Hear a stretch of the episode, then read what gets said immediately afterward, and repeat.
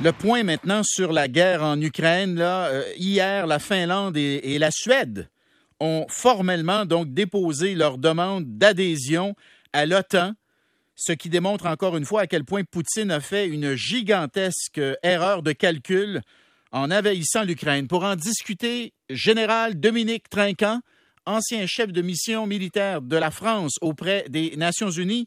Général, bonjour. Bonjour. Alors, c'est très important, je pense, pour les gens qui euh, qui ont peut-être pas votre euh, connaissance de l'histoire géopolitique ou géostratégique, le fait que la Suède et la Finlande demandent d'adhérer à l'OTAN, c'est un c'est une grosse défaite pour Poutine, ça. Oui, tout à fait, parce que ces deux pays étaient des pays neutres pour des raisons complètement différentes. La Finlande après euh, a eu une longue histoire avec la Russie, en même temps qu'une longue euh, frontière, 1600 kilomètres de frontière avec la Russie, et après la guerre d'hiver de euh, 39-40, dans laquelle la Finlande a, procuré beaucoup de pertes à l'armée russe, elle a été contrainte ensuite, dans un accord, d'admettre qu'elle devait rester neutre. Donc cette neutralité lui a été imposée par la Russie. Et là, cette fois-ci, eh bien, c'est l'agressivité de la Russie qui fait qu'elle quitte cette neutralité. Ça, c'est pour la Finlande. Oui. Et pour la Suède, c'est un pays qui est neutre depuis peut-être 250 ans. Et le fait qu'il décide de quitter la neutralité est aussi une révolution. Donc, comme je le dis souvent, une des grandes réussites du président Poutine, sous le mode humoristique, c'est d'avoir ressuscité l'OTAN et même agrandi l'OTAN euh, à cause des pressions qu'il a mises sur les pays de la région. Puis il faut se rappeler que la raison première de cette guerre, c'est qu'il ne souhaitait pas justement un rapprochement entre l'Ukraine d'un côté et, euh, et l'Occident de l'autre, les pays de l'OTAN ou même l'Europe. Et là, non seulement euh, la guerre ne va vraiment pas comme il le souhaite, mais dans les faits, il a jeté dans les bras de l'OTAN deux pays qui étaient neutres. C'est oui, hein, un pour, pour lui, honnêtement, c'est un c'est une défaite gigantesque sur le plan stratégique pour Poutine. Tout, à fait, vous avez tout à fait raison, et euh, c'est une défaite stratégique qui euh, s'ajoute aux défaites euh, opérationnelles qu'il rencontre sur le terrain. Mais là, il est clair que les trois défaites qu'il a eues, c'est de ressusciter l'OTAN, d'accélérer l'Union européenne. L'Union européenne est extrêmement cohérente et unie dans sa lutte contre, contre l'agression russe. Et puis, il a totalement réuni les Ukrainiens contre lui. Donc, euh, c'est trois échecs euh, patents pour lui. Et, là, il commence à y avoir des voix qui s'élèvent en Russie même. Un ancien général russe à la retraite, Mikhail Godornyakov, qui, sur le plateau d'une télévision publique russe très pro-Poutine, euh, il a déclaré, écoutez, ça va pas bien. Euh, nous sommes isolés, je le cite, nous sommes isolés géographiquement et même si nous avons du mal à l'admettre, le monde entier est virtuellement contre nous. C'est une situation dont nous devons sortir. Et là, l'animatrice très pro-Poutine, très pro-régime, a dû l'interrompre à quelques reprises parce que visiblement, elle n'aimait pas ce qu'il ce qu'il disait.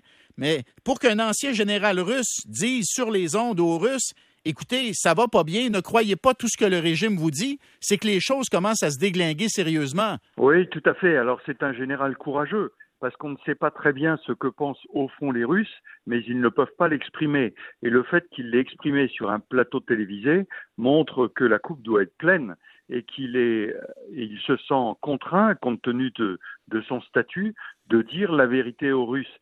Et c'est très très difficile de savoir ce que pensent les Russes. Mais il y a un autre indice qui est intéressant, c'est qu'il y a des sondages qui sont faits pour le soutien du président Poutine. Et les sondages donnent généralement 75% de soutien. Mais ce qui se passe maintenant, c'est qu'il y a de moins en moins de gens qui veulent répondre aux sondages, parce qu'ils savent bien, bien sûr, qu'ils vont être polissés euh, lorsqu'ils répondront oui ou non. Et donc le fait que les sondages réunissent de moins en moins de monde montre qu'il y a une opposition qui ne s'exprime pas, mais qui est latente en Russie. Et ce général, lui, a eu le courage d'exprimer ses opinions. Alors, vous y avez fait référence. Parlez-nous de la situation sur le terrain telle que vous, général, euh, l'analysez. Eh bien, sur le terrain, les Russes ont rassemblé l'essentiel de ce qu'ils pouvaient rassembler. On parle de 96 bataillons, mais ils ne sont pas tous de même pied. Et moi, je dirais qu'en volume, ça fait plutôt 60 bataillons qui sont dans le Donbass et qui attaquent dans le Donbass. À l'origine, ils voulaient entourer complètement les forces ukrainiennes qui étaient en défensive depuis 2014, et en fait, ils subissent deux échecs. Le premier au nord de Kharkiv, où les Ukrainiens ont réussi une contre-attaque qui coupe la ligne logistique qui vient de Belgorod à Izium et donc empêche cet encerclement total. Et dans le Donbass même, ils avancent avec beaucoup de difficultés. Ils ont subi une défaite écrasante la semaine dernière en voulant faire un franchissement de la rivière Donetsk qui a été pris sous les feux de l'artillerie ukrainienne qui les attendait. Et c'est probablement plus d'un bataillon et les systèmes de pontage qui ont été euh, détruits. Donc aujourd'hui, les Russes, en fait, ils ont quoi comme victoire? Ils ont Mariupol avec Azovstal qui vient de tomber et puis une petite victoire croupion dans le Donbass, où ils vont probablement pas être capables de prendre l'oblast de Donetsk et uniquement l'oblast de Lublansk, c'est-à-dire une petite progression très limitée. Donc ça marque que euh, la Russie progresse vraiment très difficilement et que les Ukrainiens sont en passe, avec le matériel qui leur est fourni par les Occidentaux, de renverser la bascule des forces. Est-ce que vous croyez qu'avec ce matériel, donc en provenance de, des différents pays de l'OTAN, est-ce que vous croyez que temps joue pour les Ukrainiens? Est-ce que Poutine doit sceller le sort de la bataille du Donbass rapidement? Ou s'il ne le fait pas, il pourrait être à risque d'une contre-offensive ukrainienne dans le Donbass qui pourrait même peut-être euh, signifier sa défaite militaire dans le Donbass?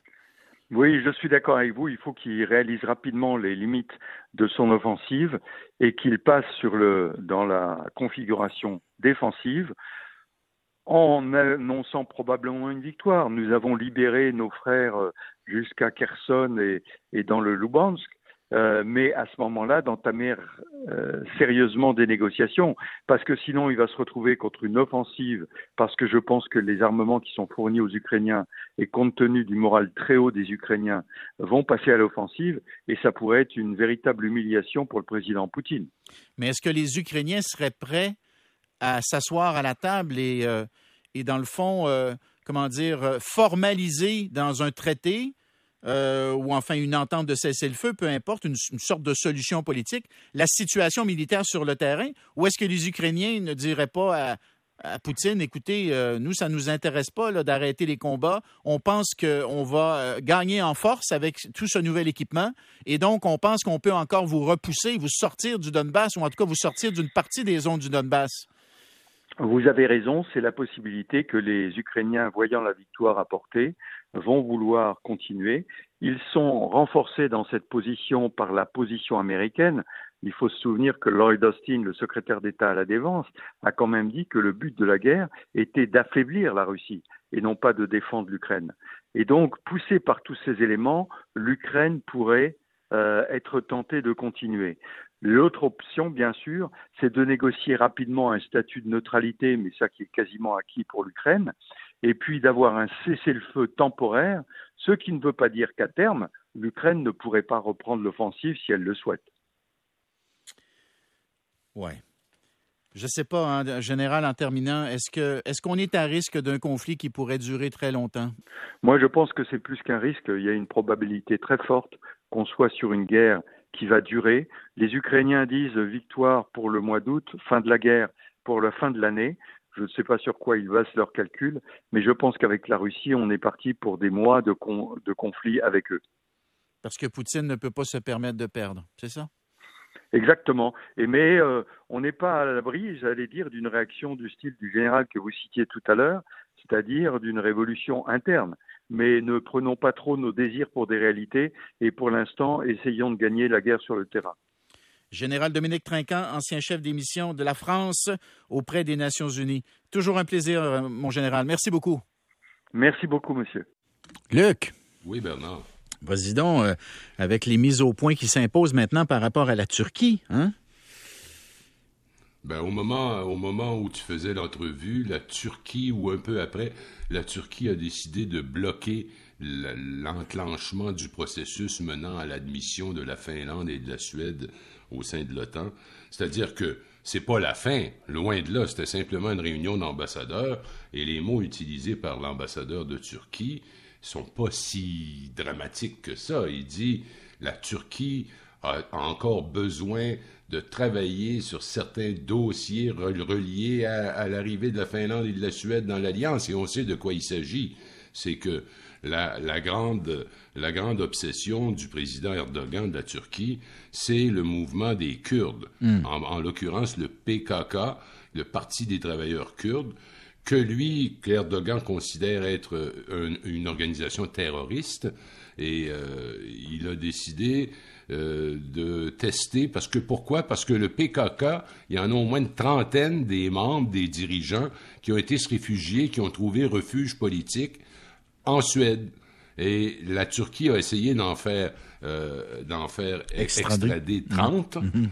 extrader 30, et, ça n'a pas marché. Euh, la Suède a refusé. Alors voilà où on en est maintenant. Ce que ça veut dire, c'est cette procédure de, d'approbation de, l'arrivée de ces deux nouveaux pays, qui devait durer plusieurs mois, risque d'être encore plus longue que prévu. Maintenant, demain, à la Maison-Blanche, ministre des Affaires, c'est-à-dire les deux, euh, les deux dirigeants de la Finlande et de la Suède rencontrent Joe Biden à Washington. Et entre-temps, Blinken rencontre euh, le ministre des Affaires étrangères de la Turquie. Personne, pour dire le vrai, Bon, les gens sont un peu déçus au sein de l'OTAN, mais personne ne semble dire c'est un blocage qui, ressemble à un veto. Il n'est pas encore question de ça, Bernard. Ça va, euh, on va voir les choses évoluer. La diplomatie a son propre rythme. Elle est lente, la diplomatie, mais parfois elle nous fait des surprises. Luc, on se reparle un peu plus tard.